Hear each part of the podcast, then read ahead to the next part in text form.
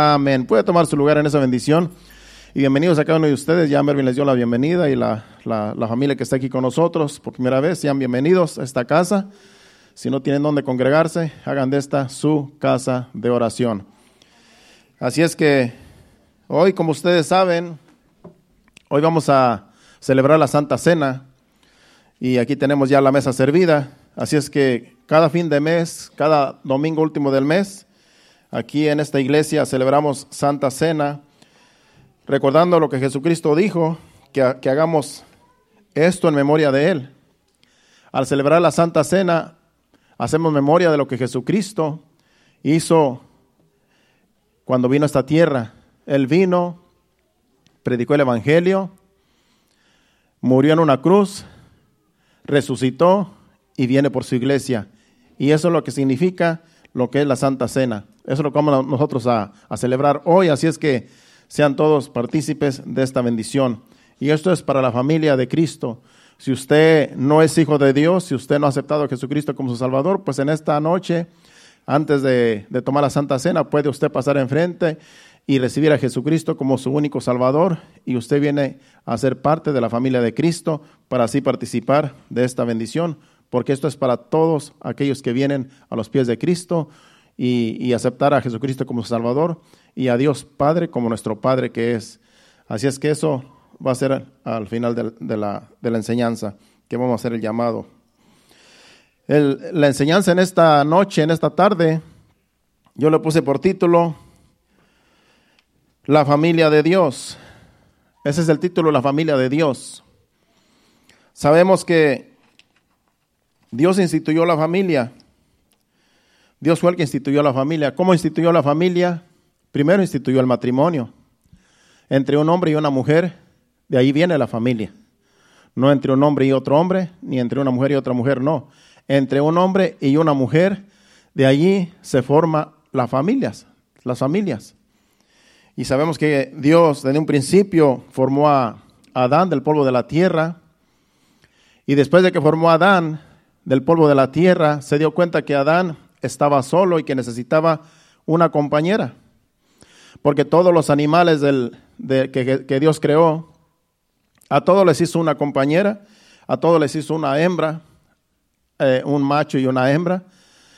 Y así fue procreada toda la creación desde el principio. Y cuando Dios formó al hombre, se dio cuenta que el hombre estaba solo y que necesitaba una compañera y por eso fue que decidió hacer que duerma el hombre en un sueño profundo, dice la Biblia en Génesis, y dice que de sus costillas, de su costilla sacó a la mujer de la costilla de Adán. Y es por eso que la mujer siempre debe estar al lado del hombre, porque es de la costilla donde la sacó. No es que hay un dicho que dice que detrás de un hombre hay una gran mujer, no, al lado de un hombre debe de haber una gran mujer porque la mujer es la ayuda idónea que el hombre necesita. Y, Dios instituyó el matrimonio y la familia también. Así es que Dios quiere que, que las familias seamos bendecidas, seamos prosperadas. Y vamos a Génesis capítulo 2, versículo 18, donde vemos allí que cómo Dios empezó la creación Dice, y dijo Jehová Dios, no es bueno que el hombre esté solo, le haré ayuda idónea para él. Ahí fue cuando se dio cuenta que el hombre, después de que había formado al hombre, estaba solo.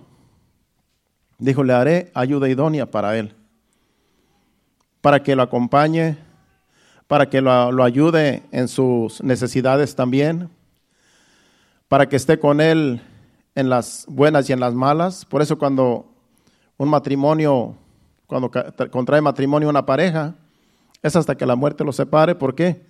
Porque se necesitan el uno al otro. Son una sola carne. Dice que cuando venimos y nos unimos a matrimonio, somos una sola carne. De tal manera que lo que le pase a uno le afecta, le afecta al otro.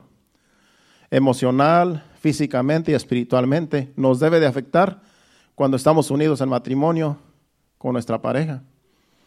Entonces, eso ya Dios los había instituido desde el principio y así ha sido siempre. Eso no va a cambiar. Entonces, si vamos al versículo 21, del 21 al 24, vamos a leer lo que ya les, les, acabo de decir, cómo Dios formó a, a, a Eva de la costilla de Adán. Entonces Jehová Dios hizo caer sueño profundo sobre Adán, y mientras éste dormía, tomó una de sus costillas y cerró la carne en su lugar. El mejor cirujano es Dios. Imagínense que le sacó una costilla a Adán sin anestesia, simplemente lo puso a dormir, ¿verdad? Con el Espíritu de Dios. Y allí esa fue la primera la cirugía, ¿verdad? Que antes de que los cirujanos existieran, ya Dios hizo una cirugía en el hombre, en Adán, y dice que cerró la, la, abertura que hizo y hizo de una costilla a su mujer. Y de la costilla que Jehová Dios tomó del hombre, hizo una mujer y la trajo al hombre. ¿Y qué dijo el hombre? Cuando la trajo, vamos al versículo hasta el 24, vamos a leer, dice el 23. Dijo entonces Adán, esto es ahora hueso de mis huesos y carne de mi carne. Esta será llamada varona porque del varón fue tomada. Por tanto, dejará el hombre a su padre y a su madre y se unirá a su mujer y serán una sola carne. Es por eso que siempre cuando, cuando una pareja contrae matrimonio, lo más, lo mejor sería vivir aparte de los padres. ¿Por qué? Porque si viven junto con los suegros, ya sea los padres de ella o los padres de él, siempre va a haber problemas. Siempre va a haber problemas porque eso no funciona cuando, cuando se casan y viven con los, con los padres. Porque siempre el matrimonio va a tener problemas, va a haber indiferencias. Y los problemas, con la ayuda de Dios, se van a solucionar. Y muchas de las veces, cuando hay familias alrededor se ponen peor los problemas, porque a veces en vez de solucionarse se ponen peor. Porque siempre los familiares van a ser por la persona que está más cercana a ellos, ya sea por la esposa, ya sea por, el, por, por, por, por uno o por otro. Entonces, para que vivan mejor los matrimonios, es mejor que estén solos, como dice allí, dejará el hombre a su padre y a su madre y se unirá a su mujer y los dos serán una sola carne. Es mejor vivir aparte, que con los suegros, porque tarde o temprano siempre van a surgir problemitas y esos problemitas eh, pueden hacer que el matrimonio tenga pues fracturas. Mejor es que los dos solos, con la ayuda de Dios, enfrenten los problemas y las situaciones. Y es bueno que también tengan personas eh, con experiencia para que los aconsejen también, porque cuando uno se casa sin ninguna experiencia, pues en realidad uno va a tener dificultades, porque si no está uno asesorado para el matrimonio, lo más seguro es que vamos a tener problemas en el principio. Pero si sobrellevamos los problemas del principio, podamos, podemos nosotros, pues, ¿verdad? sobrellevar todos los demás problemas en el futuro. Porque lo más difícil es el principio el principio de cualquier relación es lo más difícil. Ya después las cosas se van solucionando poco a poco con la paciencia y con la ayuda de Dios. El, hermano Miguel aquí, que nos acompañó en la batería, ayer, ayer celebró sus 20 años de, matrimonio y nos, nos, invitó, ¿verdad?, a varios de aquí de la iglesia a su casa. Lo que pasa es que cayó una tormenta a la vez que íbamos a, a comer y estuvimos ahí bajo una carpa que pusieron, pero el agua se fue y se inundó ahí todo eso, de, tal manera que tuvimos que meternos adentro de la casa y, todo estuvo bien después. Pero lo que es la carpa que, que rentaron no se pudo usar por el aguacero, un aguacero bien fuerte. Pues nos dio gusto de que nos invitó y, y estuvimos orando por ese, ese matrimonio. Nosotros los conocimos cuando eran adolescentes, a él y a su esposa. Nos, nos nos acordamos pues porque ella estaba, ellos estaban bien jovencitos. Y, se nos quedó el, nombre de Miguelito porque como estaba pequeñito y, y, pues Miguelito y Miguelito, así le digo todavía hasta hoy, hermano Miguelito. Y ya, ya cumplieron sus 20 años. Y cuando ellos se unieron en ese tiempo, pues jovencitos como de 17, 18 años, yo dije, este, este matrimonio pues no va a funcionar porque yo en ese tiempo no tenía ni fe todavía. Y ya ve, ahora 20 años ya pasaron, ya tienen sus hijos, ya una hija ya grande y sus hijos ya todos están grandecitos. Pero eso, ¿cómo han sobrellevado la situación? Con la ayuda de Dios. Cuando Dios está en medio de nosotros, cuando Dios edifica la casa, el matrimonio va a funcionar. Y como decía él ayer, dice unas palabras que dijo, y, me ha tocado dormir en la sala, pero claro, irónicamente, ¿verdad? Creo yo. Dice, pero aquí estamos, dice, en luchas y pruebas, aquí estamos. Eh, son cosas que a veces pueden suceder, eh, dando a entender que a veces uno se enoja, a veces uno se molesta con, con la pareja, pero lo más importante es que Dios nos unió y esto es hasta que la muerte nos separe y hay que sobrellevar los problemas, porque los problemas siempre van a estar, todo el mundo tiene problemas. Pero cuando Dios está del lado de nosotros, los, los problemas se pueden solucionar, porque la palabra de Dios es el manual, la Biblia es el manual, y este manual nos ayuda a solucionar cualquier problema que haya en el matrimonio y en la familia y en, y en nuestra vida. Para eso está la Biblia. Ese es el manual de Dios. Lo que pasa es que a veces nosotros no, no vemos el manual. Y si no conocemos el manual, ¿cómo nosotros vamos a, a solucionar los problemas que tenemos si no vemos el manual? Si no vemos la solución, ahí está la solución a cualquier problema, pero si nunca lo leemos, nunca la leemos la Biblia, pues no nos vamos a dar cuenta, aunque la tengamos ahí en la casa guardada. Entonces, si usted tiene su Biblia, léala, porque ahí están las verdades de Dios que nos ayudan a solucionar cualquier problema que tengamos, ya sea de matrimonio, en la familia, los hijos. La semana pasada trajimos una enseñanza de los hijos también, hace una semana creo. Y todo está en la Biblia, todo está en la Biblia para nosotros ser una familias ejemplares, hijos de Dios. Y si Dios está de nuestro lado, todo va a salir bien.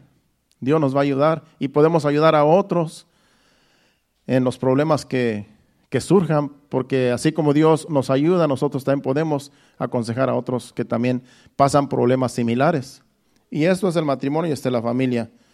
Vamos ahora a Génesis capítulo 1, versículo 27 y 28, hablando de Adán y Eva. Y creó Dios al hombre a su imagen, a imagen de Dios lo creó, varón y hembra los creó. ¿Y qué dijo? Y los bendijo Dios y les dijo, fructificad, multiplicaos, llenad la tierra y, su, y, y, sojuzgadla. Y señoread en los peces del mar, en las aves de los cielos y en todas las bestias que se mueven sobre la tierra. Dios les, los bendijo y les dio autoridad. Y dijo, multiplíquense. multiplíquense como familias. Es por eso que este mundo está lleno de familias por causa de Adán y por causa de Eva. Por eso está llena de la tierra de familias porque por un hombre y por una mujer y porque Dios lo dijo. Multiplíquense, llenen la tierra. Y así se llenó la tierra de familias. Pero en este mundo, ya que hay muchas familias, pero hay una familia especial que Dios escogió. Y esta familia es una familia especial no porque sea una familia perfecta, sino porque Dios la escogió. Esta familia es la iglesia de Cristo. ¿Quiénes son los que calificados de esta familia? Los que escogen el, el llamado de Dios, como dice Mateo capítulo 22, versículo 14. Estas familias Dios las escogió y somos nosotros.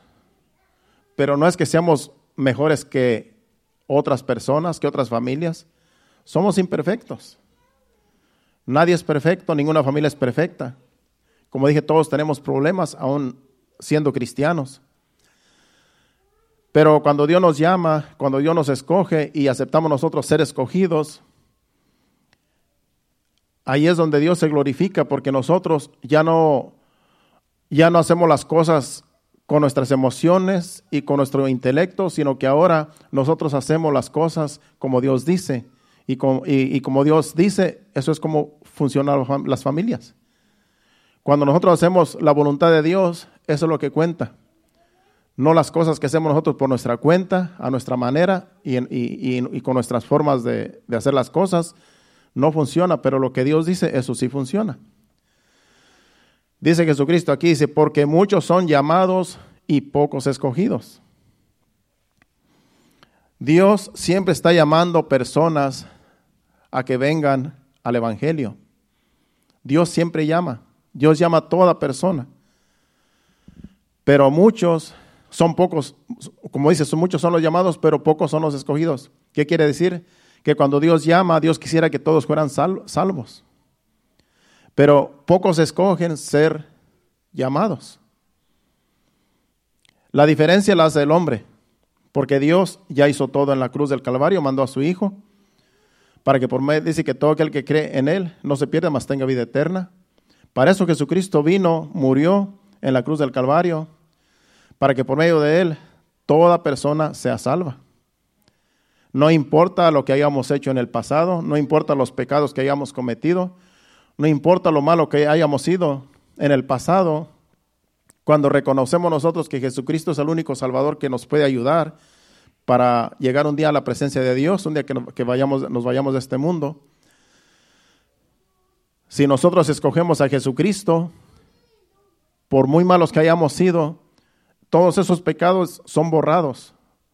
Todos los pecados son borrados cuando venimos a Cristo, porque la sangre de Cristo es poderosa para borrar todo pecado.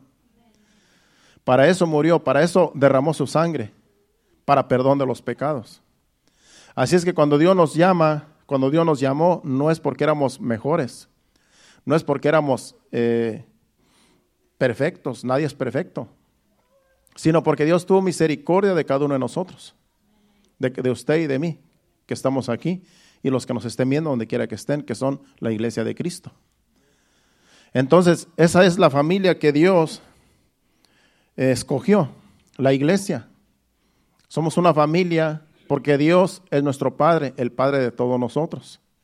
Entonces todos nosotros somos hijos de Dios y somos una familia. Entonces, esta familia es mundial. En esta familia cabe, cabe toda, toda raza, toda cultura, todo color, morenitos, amarillos, blancos, trigueños, de todo color, caben en esta familia. Dios no es racista. Dios, Dios escoge y cuando nosotros decidimos ser escogidos por Dios, aceptamos el llamado, venimos a ser la familia de Dios. Entonces, de eso vamos a estar hablando, de la familia de Cristo. Vamos a, a 2 de Tesalonicenses, capítulo 1, versículos 11 y 12, donde el apóstol Pablo aquí habla de la familia que es la iglesia. Por lo cual, asimismo, oramos siempre por vosotros, hablando de la iglesia de los tesalonicenses, para que nuestro Dios os tenga por dignos de su llamamiento y cumpla todo propósito de bondad y toda obra de fe con su Padre, con su poder, perdón. Y el 12 dice, para que el nombre de nuestro Señor Jesucristo sea glorificado en vosotros y vosotros en él, por la gracia de nuestro Dios y del Señor Jesucristo. Pero en el versículo anterior dice que, que fue un llamado. Dice, por lo cual, asimismo, oramos, dice el apóstol Pablo, siempre por vosotros, para que nuestro Dios os tenga por dignos de su llamamiento. Para que Dios los tenga por dignos de ¿Qué está diciendo el apóstol Pablo? está diciendo, nosotros estamos orando por ustedes tesalonicenses, que es a la iglesia que se le envió la carta, para que ustedes sean dignos del llamamiento de Dios.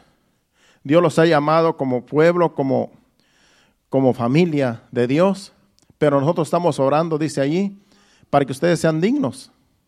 Eso es lo que hacemos los pastores de una congregación, pidiéndole a Dios por los miembros de que sean dignos todos los que Dios ha llamado del llamamiento que Dios les ha hecho. ¿Cómo son dignos? Pues haciendo la voluntad de Dios. Cuando nosotros aceptamos el llamado de Dios, nosotros nos ponemos en la mano de Dios y hacemos la voluntad de Dios, entonces ese es, ese es el, el llamado que Dios nos ha hecho. Y cuando nosotros nos ponemos en sus manos, nosotros estamos cumpliendo el llamado. Cuando nosotros le decimos, Señor, heme aquí, lo que tú quieras hacer de mí, estoy dispuesto a hacerlo. Entonces ahí nosotros nos estamos poniendo en las manos de Dios y estamos cumpliendo el llamado que Dios nos ha hecho. O simplemente congregarse.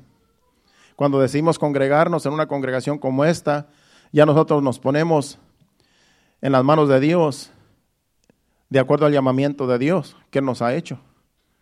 Y ahí estamos cumpliendo el propósito de Dios. Y después Dios, conforme va pasando el tiempo, nos va poniendo a hacer, nos va a poner a hacer trabajos que Él mismo ya nos tiene destinado, destinados para trabajar en, su obra. Entonces, primeramente es el llamado. Primeramente Dios nos llama al arrepentimiento y a, y a venir a ser familia del cuerpo de Cristo, que es la iglesia. Y ya después Dios nos va moldeando. Conforme va pasando el tiempo, nos va moldeando y nos va poniendo oficios que podemos nosotros ejercer en su obra. Y ese es el llamado de cada uno de nosotros. Cuando nosotros nos decimos, Señor, heme aquí, lo que tú quieras, estoy dispuesto. Entonces ya eso depende de nosotros. En Filipenses capítulo 13, versículo 4, también el apóstol Pablo habla allí de, su llamado de él. siempre en todos, siempre en todas mis oraciones, rogando con gozo por todos vosotros. Era el, que sigue. 14, era el 14. Filipenses 3, 3 14. Filipenses 3:14 está hablando de, el, llamado de Dios para él. Dice, prosigo a la meta, al premio del supremo llamamiento de Dios en Cristo Jesús. Dice el apóstol Pablo, yo prosigo a la meta, al premio del supremo llamamiento de Dios en Cristo. Es lo que está diciendo, Dios me ha llamado y yo voy en ese caminar y hay una meta que cumplir, pero yo prosigo en este llamamiento. Yo prosigo hacia adelante. No me detengo, no me voy ni a la derecha ni a la izquierda, sino que yo prosigo en el llamamiento de Dios. Y eso es lo que hacemos todo hijo de Dios, que Dios nos ha llamado. Mientras seguimos en este caminar, hasta que Cristo venga, estamos prosiguiendo en el llamamiento de Dios. Hasta llegar a la meta, hasta llegar al final, hasta llegar a la presencia de Dios en aquel día. Así es que es, es de Dios el llamado, pero es de nosotros la respuesta. Dios nos llama y nosotros respondemos. Si queremos ser parte de su iglesia, parte de su pueblo, eso lo escogemos nosotros porque ya Dios hizo el llamado. Entonces, lo demás corre de nuestra cuenta. Si queremos servirle a Dios o no le queremos servir, ya corre de nuestra cuenta. Dios no nos va a obligar. Eso es lo, lo grandioso de Dios, que Dios no nos obliga a nada. Solamente nos ofrece vida eterna y nos ofrece, este es, este es el camino correcto, estas son las instrucciones, caminen en ellas, es mi palabra, y ahí depende de nosotros, si queremos o no. Eso es lo grandioso de Dios, que Dios no, no nos obliga, pero es una bendición cuando nosotros nos ponemos en sus manos, Él nos da paz, nos da gozo, nos da todo lo que el mundo no, no nos pudo dar. Todo lo que el mundo da es pasajero, pero lo que Dios da es eterno. La paz que Dios da no la da el mundo. Dijo Jesucristo, mi paz os dejo, mi paz os doy. Yo no la doy como el mundo la da. El mundo te puede dar una paz instantánea, pero al rato ya estás triste, al rato ya no tienes paz.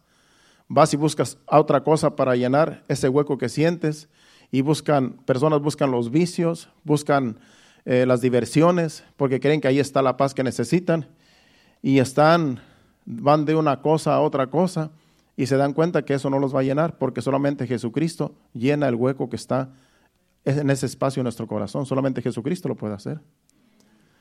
Y por eso estamos agradecidos con Dios porque nos ha llamado y nosotros hemos escogido eh, ser escogidos también. Porque Él nos escogió, pero nosotros decidimos ser escogidos también. Cuando decimos, Señor, heme aquí.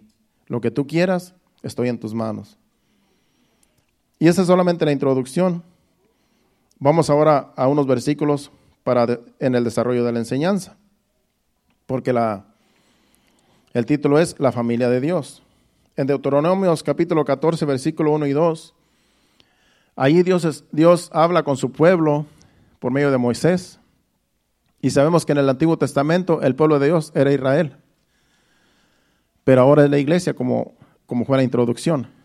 Pero vamos a leer aquí y vamos a llegar al, final a la iglesia porque también eh, empezó Dios con Israel y terminó con Cristo que nos redimió y nos hizo su iglesia ahora a nosotros, que somos su pueblo.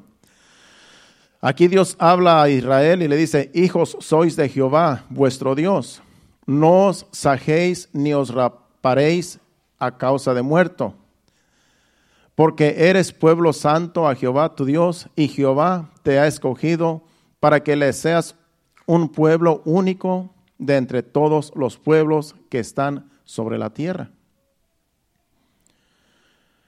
Dice, Dios te ha escogido para ser un pueblo santo de entre todas las tierras. Entre toda la tierra Dios escogió a Israel. En otro, en otro pasaje dice, no porque tú seas un pueblo eh, mejor que los demás, sino porque Dios se ha placido en escogerte, le dijo a su pueblo. Y así mismo a la iglesia, no porque nosotros seamos muy especiales, sino porque Dios tuvo misericordia a nosotros, es que nos escogió. Y nosotros atendimos al llamado. Entonces, este es el pueblo que Dios escogió, la iglesia. La iglesia, su pueblo. En Isaías capítulo 43, versículo 1, Ahí sigue diciendo, hablando de su pueblo. Ahora así dice Jehová, creador tuyo, oh Jacob, y formador tuyo, oh Israel. No temas porque yo te redimí, te puse nombre, nombre, te puse nombre, mío eres tú. Dios le está diciendo a Jacob es Israel, Israel es el pueblo de Dios. Y le está diciendo, yo te escogí, no temas porque yo te redimí te puse nombre, te puse nombre, mío eres tú. Y así también Dios ahora a la iglesia, Dios nos ha escogido. Así como Dios escogió a Israel, así Dios escogió a la iglesia cuando Jesucristo pagó el después de que Jesucristo pagó el precio. Dios escogió a la iglesia, entonces nosotros no debemos de temer, así como le decía Dios a Israel, no temas, porque yo te redimí. Jesucristo nos redimió. Nos redimió del pecado y de la muerte. Nosotros como gentiles no éramos pueblo de Dios, no éramos del pueblo de Israel, no estábamos supuestos a ser salvos porque dice que Jesucristo vino solamente para los judíos. Pero como los judíos lo rechazaron, dice que todo aquel que cree en Él, todo aquel que le acepta, viene a ser hijo de Dios. Y al venir a ser hijo de Dios, venimos a ser familia de Dios. La familia de Dios, la que Él, la que él viene a buscar cuando Jesucristo venga por su iglesia, viene a buscar su familia. Dios viene a buscar su familia, que es la iglesia de Cristo. Así como le dijo a Israel, así nos dice a nosotros. Dios nos escogió y Dios nos redimió por medio de Jesucristo en, este, en esta dispersación de la gracia. El 63 de Isaías, el versículo 15 y 16 también sigue diciendo ahí acerca de, de Israel. Mira desde el cielo y contempla desde tu santa y gloriosa morada. ¿Dónde está tu celo y tu poder? La, la, la conmoción de tus entrañas y tus, pie y tus piedades para conmigo se han estrechado, dice ahí el, el escritor Isaías. Dice, pero tú eres nuestro Padre. Si bien a Abraham nos ignora, Israel nos, nos, nos no nos conoce, perdón, tú, oh Jehová, eres nuestro Padre, nuestro Redentor. Perpetuo es tu nombre. Dice, si, si Abraham nos ignora, porque sabemos que Abraham es el padre de la fe, si Abraham nos ignorara, dice, y aún, como dice allí Jacob, si Abraham nos ignora, dice, Israel nos, no nos conoce, Tú Dios, tú Jehová, eres nuestro Padre. No importa que los, hombres no nos reconozcan, como pueblo, como iglesia. No importa que la gente no nos reconozca, pero Dios sí nos conoce. Dios es nuestro Padre, Él es nuestro Redentor. El hombre nos puede ignorar, el hombre nos puede hacer menos, pero Dios es nuestro Padre y con Dios nos basta. Aunque seamos vituperados, aunque seamos criticados, aunque se burlen de nosotros, porque somos un pequeño pueblo, la iglesia es un pequeño pueblo, no somos muchos en número, pero tenemos un Padre que es Dios. Él nos redimió y a Él clamamos, a Él pedimos. Dice, pedid y se os dará, llamad y se os abrirá, tocad y se, tocad y se os abrirá. Pedid y recibid, porque Él es nuestro Padre. Él da más abundante de lo que pedimos nosotros. Cuando le pedimos a Él, Él nos da más de lo que nosotros le podemos pedir. Porque de Dios es, el, es, la tierra y su plenitud. Porque Él es el Padre que hizo todas las cosas. Entonces Dios tiene abundantes bendiciones para su pueblo. Pero si su pueblo no merece sus bendiciones, ¿cómo nos va a bendecir? Entonces el pueblo de Dios, la iglesia, nosotros, como hijos de Dios que somos, necesitamos ser merecedores de sus bendiciones. ¿Y cómo nos hacemos merecedores de sus bendiciones? Cuando nosotros somos obedientes.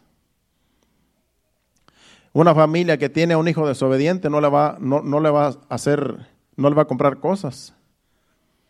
Porque es desobediente, porque es rebelde, porque es malcriado, porque es, porque está, porque no respeta a sus padres. Entonces, ¿cómo los padres van a colmarlo de bendiciones? ¿Cómo los padres les van a comprar todo lo que quieren a los hijos cuando los hijos no quieren someterse a los padres. Por misericordia, pues claro, les van a comprar, porque aunque son malos, ¿verdad? Los padres, eh, como los aman, pues uno les tiene que comprar lo que necesitan. Pero qué bueno que un hijo sea obediente, que es obediente, que es respetuoso con sus padres, pues uno hasta gusto le da darle cosas. Así es Dios con nosotros. Si tu hijo o tu hija es excelente, tú no, tú no encuentras la, oportunidad de bendecirlo, de comprarle algo, porque se lo merece. Porque merece que ese hijo que es obediente, que es respetuoso y que te ayuda y en las labores de la casa y, y es, es un buen hijo y es una buena hija, merece que se le den buenas cosas, merece que se le recompense por lo que hace y por lo que es. Así Dios con nosotros como sus hijos que somos. Cuando nosotros somos fieles a Dios, lo amamos, lo respetamos, lo honramos, Él siempre va a tener bendiciones para nosotros. Porque Él quiere bendecirnos. ¿Qué padre no va a querer ver a su hijo bien bendecido? Pero si no merecemos sus bendiciones, ¿cómo nos va a bendecir? ¿Cómo Dios nos va a dar bendiciones cuando nosotros somos irreverentes y respetuosos con Él? Depende de nosotros las bendiciones, porque ya Dios nos bendijo con toda bendición espiritual. Pero hace falta que nosotros reconozcamos que Él es nuestro Padre y que lo honremos y que vivamos una vida de tal manera que merezcamos sus bendiciones, que vivamos una vida de acuerdo a su voluntad, para así merecer las bendiciones que Él tiene para nosotros. Es lo mismo que la familia que terrenales, así viene siendo Dios también con sus hijos espirituales. Porque Dios es, generoso, es misericordioso, pero Dios también sabe a quién bendecir. No nos va a dar lo que no merecemos también. En Oseas capítulo 11, versículo del 1 al 4, allí Dios habla por medio del profeta a, a, su pueblo Israel y dice que cuando salió de Egipto, dice, cuando Israel era muchacho, hablando del pueblo de Israel, yo lo amé y de Egipto llamé a mi hijo. Cuanto más yo los llamaba, tanto más se alejaban de mí. A los Baales sacrificaban y a los ídolos ofrecían saumerios. Yo con todo eso enseñaba a andar al mismo Efraín, tomándole de los brazos, y no conoció que yo le cuidaba. Con cuerdas, con cuerdas humanas los atraje con cuerdas de amor y fui para ellos como los que alzan el yugo de sobre su cerviz y puse delante de ellos la comida. Dios, aquí está hablando de su pueblo Dios. cuando habla de Efraín, cuando habla de Israel, que eran pequeños, que de, de, de, Egipto los llamé, está hablando de cuando él trajo, sacó al pueblo de Egipto por mano de Moisés. Y él pone como, como si hubieran sido niños pequeños que los traía de la mano. Y dice, aún delante de ellos les puse la comida. Dice, y nunca reconocieron que yo los bendecía, sino que se fueron tras la idolatría. Cuando llegaron a Canaán, se fueron a adorar ídolos, dioses ajenos, que allí se adoraban y dejaron a Dios. Y es lo que está diciendo aquí el profeta, que dejaron a Dios. Y con todo y eso Dios les daba, los, los bendecía. Aún delante de ellos, dice, yo les ponía la comida, dice, pero ellos no reconocían que yo los bendecía. Esa es la misericordia de Dios. Cuando aún ni merecemos lo que Él nos da. No merecemos sus bendiciones, pero Él tiene misericordia de nosotros, porque no somos buenos, somos malos. El único bueno es Dios. Pero Él por su misericordia nos da las bendiciones, pero nos va a dar más si fuéramos más obedientes. Entonces, es por eso que en el pueblo de Dios hay quienes viven en abundancia porque Dios los bendice, porque Dios tiene misericordia, pero porque también porque se, se someten a su voluntad. Y hay quienes también carecen de cosas, carecen de bienes, porque a lo mejor no se someten a la voluntad de Dios como Dios quiere que nos sometamos todos. Entonces no depende de Dios, porque Dios no hace diferencia. Dios no es como los hombres, que los hombres hacen diferencia entre unos y otros. Dios no hace diferencia, para Él todos somos iguales. Y Él bendice tanto a unos como a otros, pero depende de nosotros. Depende de qué tan nosotros seamos, de, qué tan obedientes seamos a Dios. Así es como Dios bendice. Porque Dios es, es justiciero, Él es justo. En Juan, el Evangelio según San Juan, capítulo 1, versículo del 11 al 12, el 11 y el 12, ahí dice que a lo suyo vino. Los suyos no le recibieron. ¿Quién es lo suyo? Su pueblo. Jesucristo vino a Israel, vino a los judíos, pero ellos no le recibieron, porque ellos no lo recibieron como, como el Mesías, como el Hijo de Dios. Él les decía, yo soy el Hijo de Dios, y ellos no lo creyeron. Por eso dice, a lo suyo vino, a su pueblo vino, y los suyos no lo recibieron. Y el 12 dice, mas a todos los que le recibieron, a los que creen en su nombre, les dio potestad de ser hechos hijos de Dios. Por eso no todo mundo es hijo de Dios. Son creación de Dios. Dios creó al hombre, de Adán y de Eva vinieron todas las familias, como dije al principio.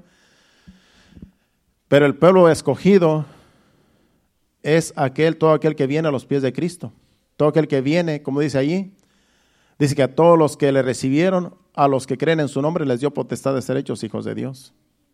Una persona que no cree en Jesucristo no puede ser hija de Dios, porque si no cree, ¿cómo va a ser hija de Dios si no cree en Jesucristo? Lo, para venir a ser hijos de Dios, tenemos que creer en Jesucristo, en el sacrificio en la cruz, en que derramó su sangre por nosotros, que nos salvó porque nosotros estamos perdidos, necesitamos salvación. Es necesario que nosotros creamos en Jesucristo y le recibamos como nuestro único Salvador para venir a ser la familia de Dios. Como dice ese versículo. A todos los que, a todos los que, como dice, a, los que creen en su nombre les dio potestad, les dio autoridad de ser hechos hijos de Dios. Eso es, eso son la iglesia. Eso somos nosotros que Dios tu misericordia, nos hizo el llamado, pero nosotros acudimos al llamado. Y somos ahora la familia de Dios, la iglesia. En Romanos 8, versículo 14 al 17 también habla de ahora la iglesia, que somos nosotros el pueblo de Dios. Porque todos los que son guiados por el Espíritu de Dios, estos son hijos de Dios pues no habéis recibido el espíritu de esclavitud para estar otra vez en temor, sino que habéis recibido el espíritu de, adopción por el cual clamamos Abba Padre. El espíritu mismo da testimonio a nuestro espíritu de que somos hijos de Dios. Y si hijos también herederos, herederos de Dios y coherederos con Cristo, si es que padecemos juntamente con Él, para que juntamente con Él seamos glorificados. El Espíritu de Dios, los que somos guiados por el Espíritu de Dios, somos los hijos de Dios. Todos aquellos que vivimos la palabra, que aceptamos a Jesucristo como nuestro Salvador y vivimos la palabra de Dios, venimos a ser hechos hijos de Dios. Esos son los que son guiados por el Espíritu de Dios. Aquellos que son guiados por la palabra de Dios. Y si hijos también herederos, herederos de Dios y coherederos con Cristo. De tal manera que la iglesia, nosotros la iglesia, tenemos herencia en Cristo Jesús. Somos coherederos. Lo que es de Jesucristo también es de nosotros. Lo que el Padre le dio a Jesucristo también es de nosotros, porque nosotros somos hijos de Dios también. La herencia de Jesucristo también es para la iglesia. Por eso dice, herederos de Dios y coherederos con Cristo, si es que padecemos juntamente con, con Él, para que juntamente con Él seamos glorificados. La iglesia también pasa por padecimientos. La iglesia pasa por, por problemas también difíciles. Por eso dice ahí que si padecemos juntamente con Cristo, entonces somos nosotros coherederos con Cristo. Es que en el Evangelio también se padece, en el Evangelio también se sufre. Por este sufrimiento nos, nos hace merecedores de ser herederos de Dios, coherederos con Cristo. Lo que sufrimos en este mundo es pasajero, es algo cotidiano, pero vale la pena el sufrimiento, vale la pena sufrir por, Cristo porque el galardón es grande. Si como quiera en este mundo todo mundo sufre, tanto sufren los mundanos como sufrimos nosotros, todo mundo sufre, en toda persona sufre en este mundo. Pero hay una recompensa para los que estamos en Cristo, que el galardón es grande y somos herederos de Dios, coherederos con Cristo. Cuando nosotros decidimos sufrir con Cristo los sufrimientos que podemos pasar como hijos de Dios, vale la pena el sacrificio. Hay recompensa para los hijos de Dios, hay recompensa para la iglesia, hay recompensa para la familia de Dios. Así es que estamos en el camino correcto, no se desanime como decía una tía mía, no, se desavalorine. No sé por qué decía eso, eso. ella así, decía no se desavalorine. Pues quiso decir, no se desanime, ¿verdad? Pues así también, no se desanimen. Somos la iglesia de Cristo, somos la, el pueblo de Dios, Dios nos ha escogido y aunque suframos, vamos a reinar con Cristo, dice la Biblia. Lo malo es que los demás también sufren, pero no van a reinar con Dios porque no han venido a los pies de Cristo. Hasta que vengan a los pies de Cristo, hasta entonces van a ser hijos de Dios. Pero nosotros, la iglesia, los que ya hemos sido redimidos, los que escogimos el llamado, ya tenemos la recompensa segura porque Dios es el que recompensa y lo que tenemos que hacer es seguir los pies de, las pisadas de Cristo. Vamos ahora a 2 de Corintios capítulo 6 versículos del 14 al 18. Aquí también está hablando de del pueblo de Dios, que tenemos que apartarnos de toda inmundicia para poder nosotros ser el pueblo de Dios que Dios ha escogido.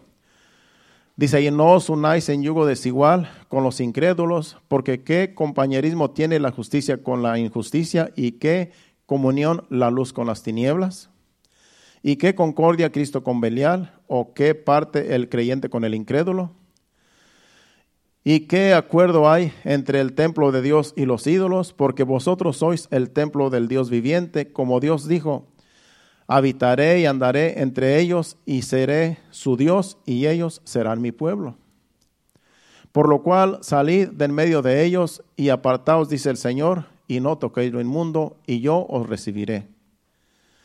Y seré para vosotros padre, y vosotros me seréis hijos e hijas, dice el Señor Todopoderoso.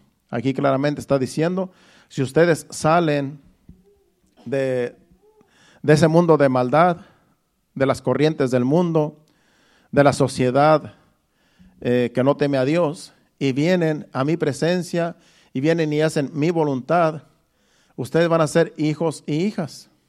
dice el Señor. En otras palabras, yo los voy a recibir como hijos y yo voy a ser su padre. Seré para ellos por padre y vosotros me seréis hijos e hijas, dice el Señor Todopoderoso. Por eso dice que no nos unamos a los incrédulos. No, no nos hagamos partícipes de la gente incrédula, de los que no temen a Dios. Porque ellos no tienen recompensa. ¿Qué compañerismo tiene la luz con las tinieblas? Dice. ¿Qué concordia Cristo con Belial? Belial es un demonio. Entonces no hay nada en común. ¿Qué de, de Dios y los ídolos? Todo es contrario. Pero si una persona viene a Cristo, entonces Dios lo recibe como hijo y Dios viene a ser su padre, así como es padre de cada uno de nosotros. El llamamiento es para todos, pero no todos quieren recibir a, Dios como padre. Vamos al, rumbo al final. Gálatas capítulo 3, versículo 24 al 26. Sigue hablando de la iglesia. De manera que la ley ha sido nuestro ayo para llevarnos a Cristo, a fin de que fuésemos justificados por la fe. Pero venida la fe, ya no estamos bajo, bajo ayo, pues todos sois hijos de Dios por la fe en Cristo Jesús. Todos venimos a ser hijos de Dios por la fe en Cristo Jesús. Es tan fácil ser hijos de Dios, simplemente creer en Cristo. Todo aquel que cree en Cristo, que sabe que Jesucristo es el Hijo de Dios, toda persona que lo recibe como su Señor y Salvador, viene a ser hijo de Dios. Porque por medio de la fe en Jesucristo es que somos salvos y es como venimos a ser hijos de Dios. Así de fácil.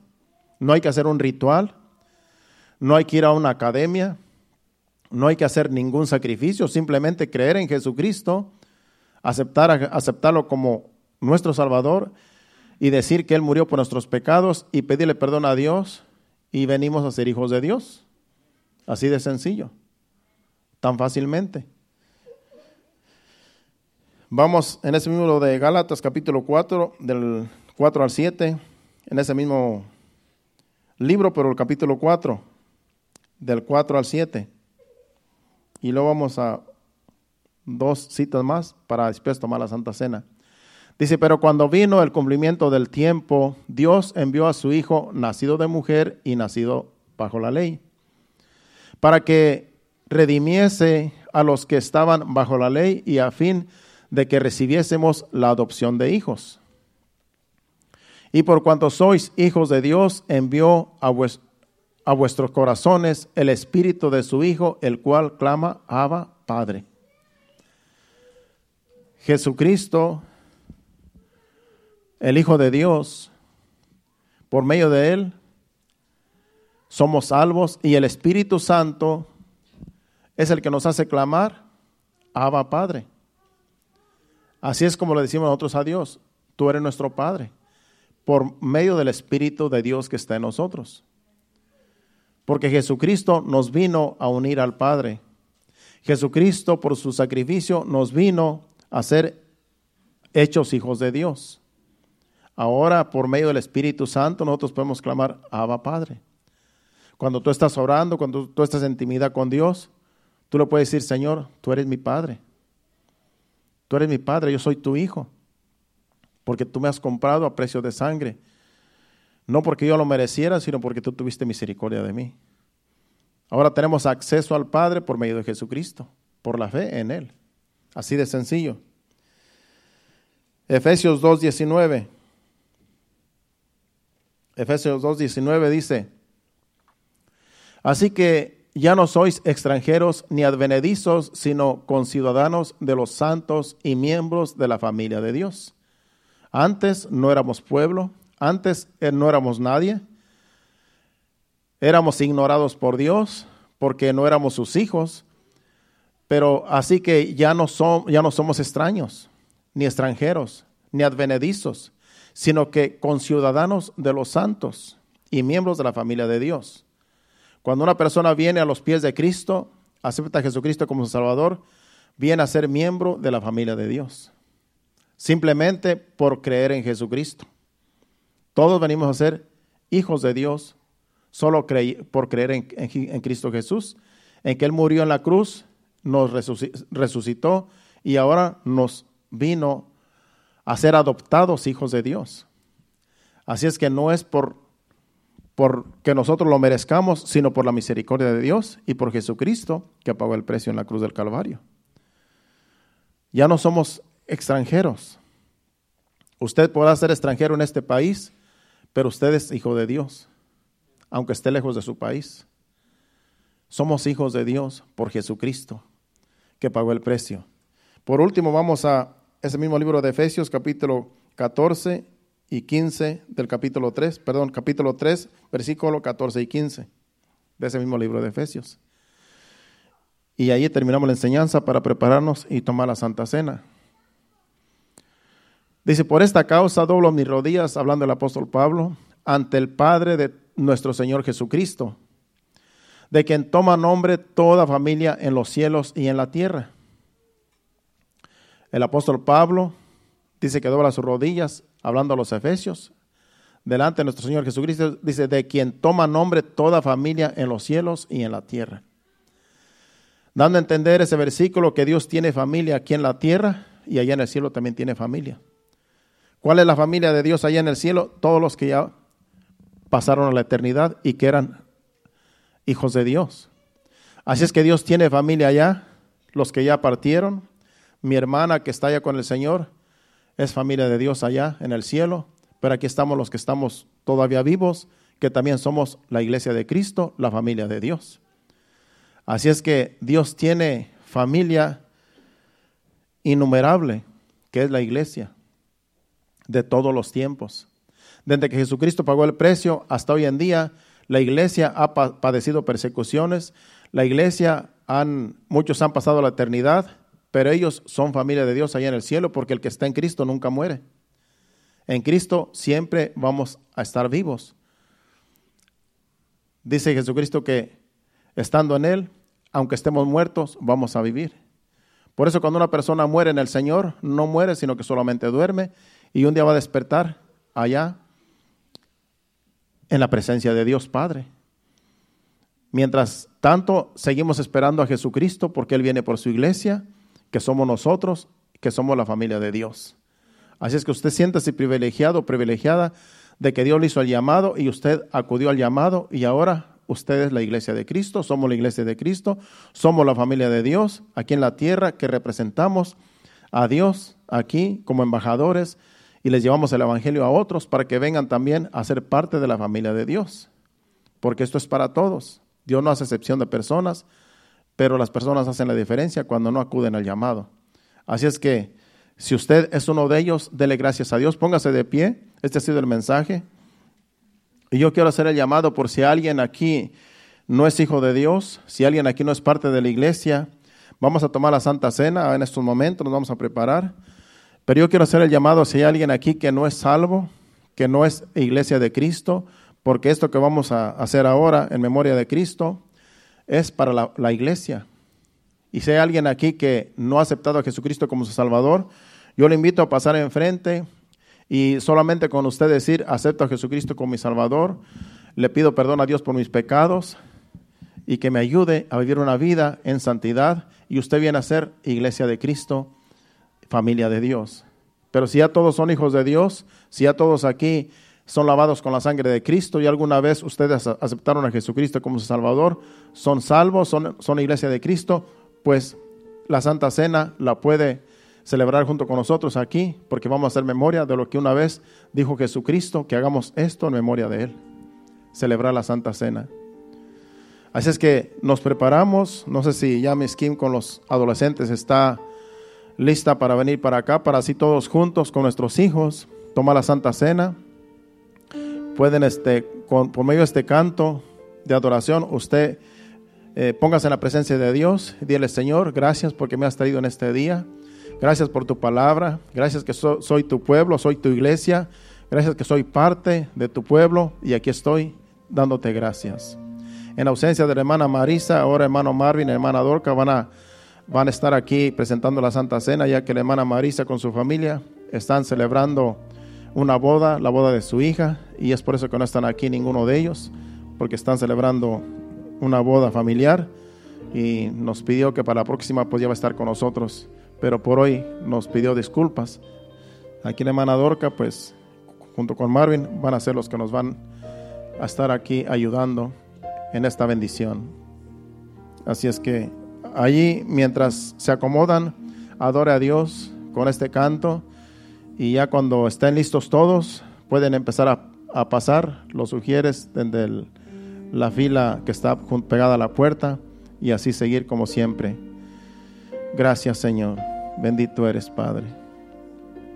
Ya puede empezar a pasar a los, a los mientras usted canta, mientras le toca el, turno, siga cantando esta adoración. Corazón no sabré agradecerte lo que has hecho por mí. Solo puedo darte ahora mi canción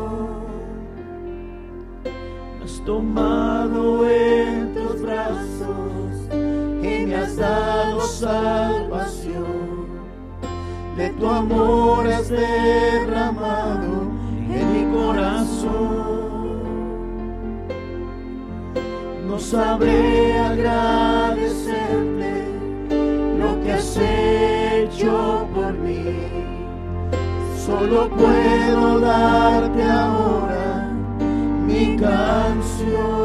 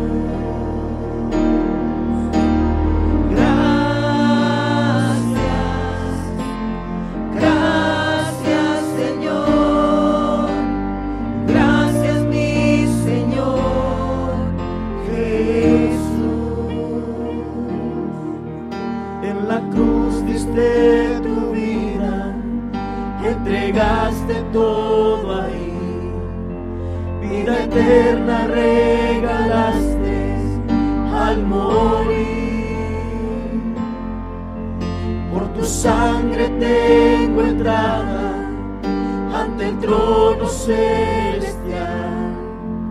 Puedo entrar confiadamente ante ti. En la cruz de tu vida, entregaste todo ahí. Vida eterna regalaste al morir. Por tu sangre tengo entrada si solo tú tienes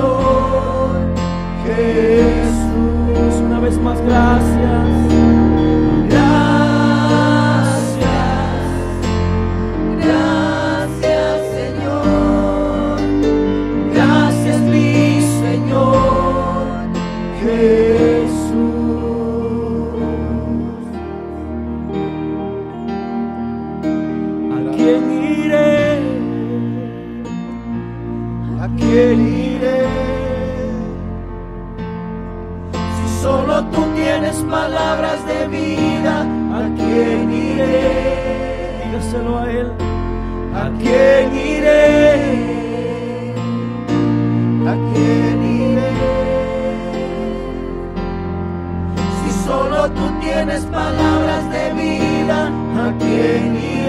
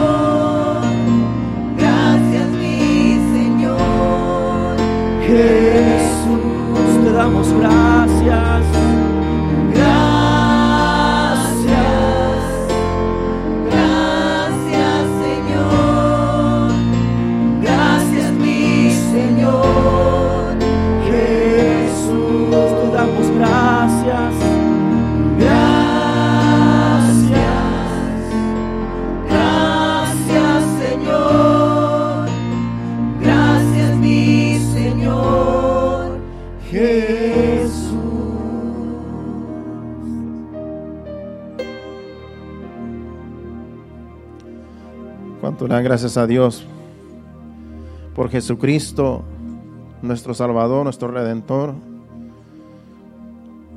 Este es el propósito de darle gracias a Dios en este día, porque una sola vez pagó por nuestros pecados en la cruz del Calvario, dando su vida, derramando su sangre, y ahora nosotros no nos, no nos queda más que darle gracias, porque con ese sacrificio pagó todos nuestros pecados, pasados, presentes y futuros. Es por eso que en esta hora hacemos memoria de lo que Él mismo dijo en 1 Corintios capítulo 11, versículo 23.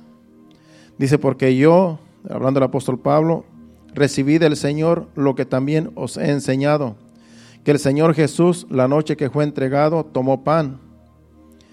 Y el 24 dice, y habiendo dado gracias, lo partió y dijo, tomad, comed, esto es mi cuerpo, que por vosotros es partido. Haced esto en memoria de mí.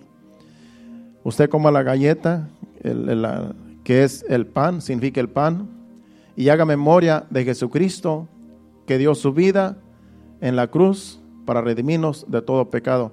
Coma el pan y dele gracias a Dios.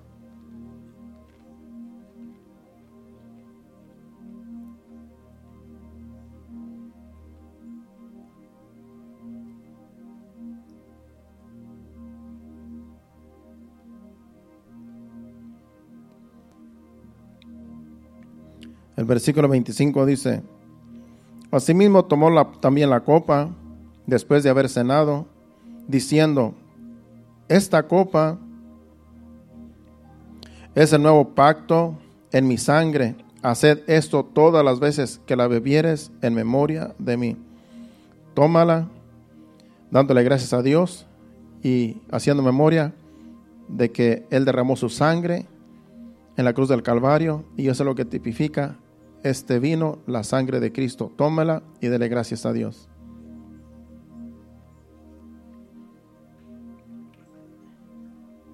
Gracias Señor. Gracias Jesús. Gracias Padre, porque con un, con un sacrificio perfecto has dado, has pagado nuestros pecados, nuestras maldades, nuestras iniquidades y nuestras transgresiones, Señor. Y gracias te damos, Señor.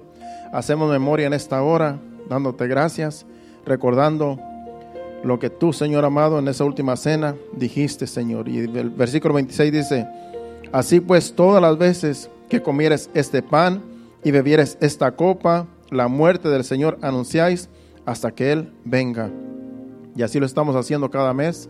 Estamos anunciando la muerte de Cristo hasta que Él venga por medio de esta ceremonia que estamos aquí recordando el sacrificio en la cruz.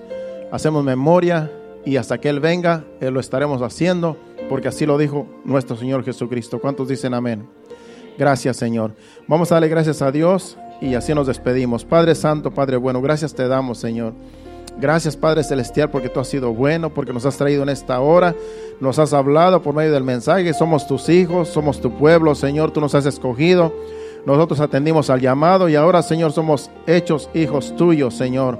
Tu familia, Padre, tú eres nuestro Padre Celestial y gracias te damos por tu palabra, por el mensaje, Señor, y porque hemos hecho memoria de lo que tú una vez en la cruz del Calvario, Señor, hiciste por nosotros.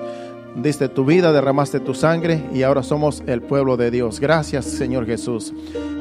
Ahora te pedimos, Señor amado, que nos lleves con bien a donde quiera que vayamos saliendo de este lugar, Señor, que tú tomes control de nuestros vehículos, Señor.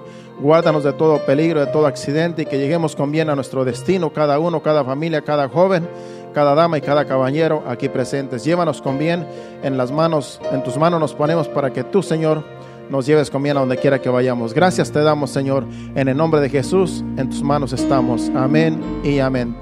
Dios les bendiga, saluden los unos a nosotros. Estamos despedidos. Nos vemos aquí primero Dios el miércoles a las 7:30. Dios les bendiga y hacia adelante.